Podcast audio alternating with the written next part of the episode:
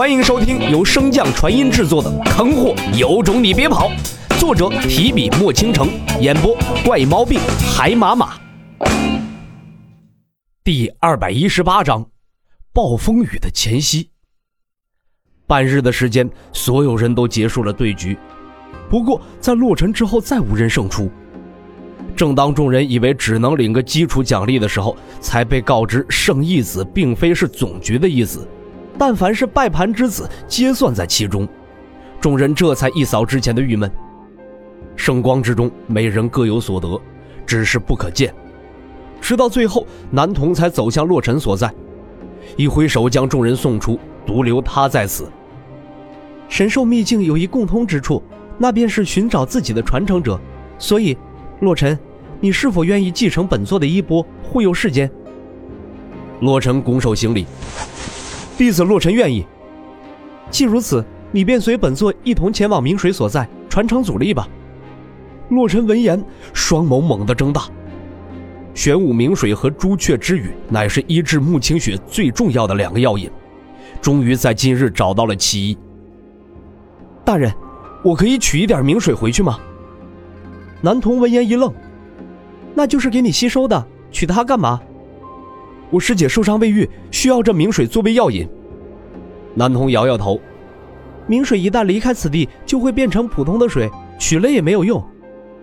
洛尘心中咯噔一声，顿时愣在了原地。不过继承了我的衣钵之后，你便可以自己制造明水，所以能不能救你师姐，就看你自己有没有这个本事得到这份传承了。洛尘闻言，这才松了一口气，看向前方那道矮小的身影，在心中嘀咕道。怎么神兽都喜欢玩这种把戏啊？哎，你可别以偏概全啊！也就是玄冥这个幼稚鬼喜欢如此。听到白狐的声音，洛尘微微点头。能让别人叫自己青天无敌大老爷，这的确是个幼稚鬼。不过这男童和那个老者到底谁才是玄武啊？你到现在都没看懂他们二人的关系？白狐有些震惊的声音从洛尘心底响起。搞得洛某人老脸一红，这注意力一直放在除魔上，看不清不是很正常吗？借口！白虎不屑地嘲讽了一句，这才解释道：“男童名为玄冥，便是那老王八；那老者则是名为修蛇，两者合一则为玄武。”洛尘有些不解地问道：“那玄冥为何一副男童的模样啊？”玄冥作为神兽中寿命最长的，从出生到现在，他其实仍处在幼年期。而且神兽幻化成人形的模样，又不能像其他妖兽一般可以随意改变，所以只能是孩童的模样。罗晨点点头表示理解。那修蛇呢？是怎么回事？玄冥的防御力极为恐怖，这便导致了他的攻击力不足。只能通过外在的手段进行弥补，而身体坚韧、毒性极强的修蛇一族便是最好的选择。从大战之前，修蛇一族便世代侍奉玄冥，每隔千年便会选出最强的与之结合，成为玄冥身上最强的武器。也就是从二者结合后，玄武的名声才开始响彻世间。到了，玄武的声音将正在出神的洛尘喊醒。洛尘抬头望去，只见在那圣光包裹之中，是一方池塘大小的水池。这便是明水。洛尘有些狐疑地看向男童。正是，明水看似平平无奇，实则内藏玄机。小子，劝你还是谨慎点好。洛尘快速走到了水池边上，伸手捞出了一把。哪里内藏玄机了？男童摇头失笑。待会儿下去你便知道了。我要怎么做呀？尽数吸收。洛尘闻言，毫不犹豫地向水池下跳去。在入水的瞬间，无论是洛尘肩膀上正在酣睡的小脑斧，还是漩涡世界中的白虎、空间极龙的元神，都被剥离了出来。男童微微一笑：“各位，这是对那小子的考验，还请让他凭自己的本事完成。吾等先去大殿中一叙吧。”水中随着不断下沉。洛尘终于发现了这明水的奥妙所在，沉，非常沉。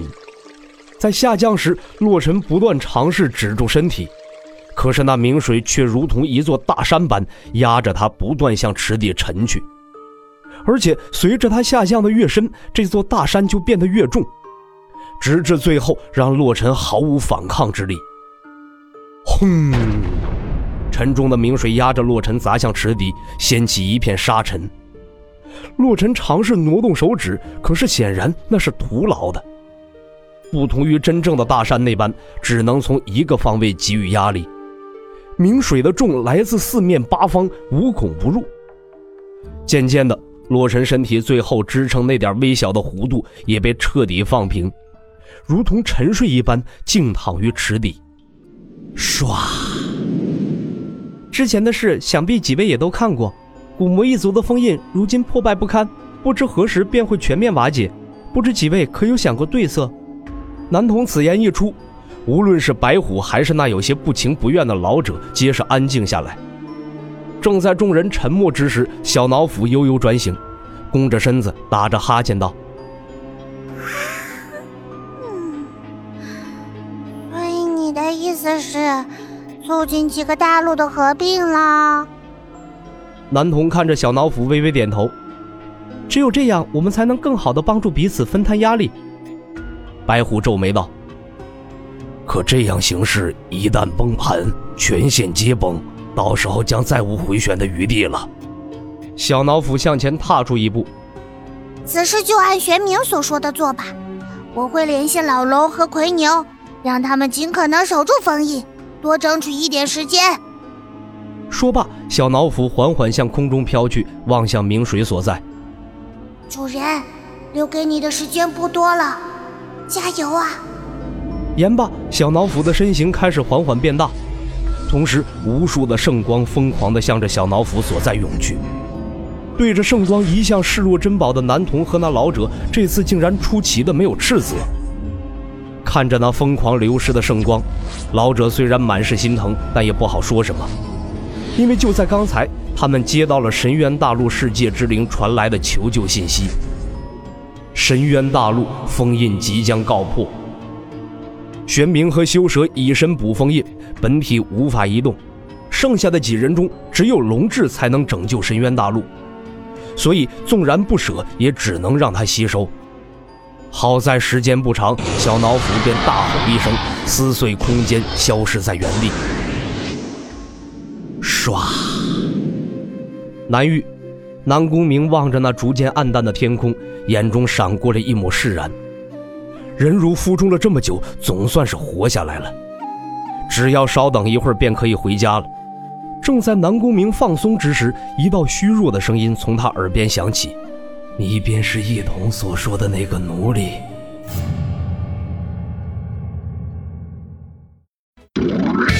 本集播讲完毕。感谢您的收听，如果喜欢可以点击订阅哦，关注本账号还有更多好听的内容，还不快动动你的手指头！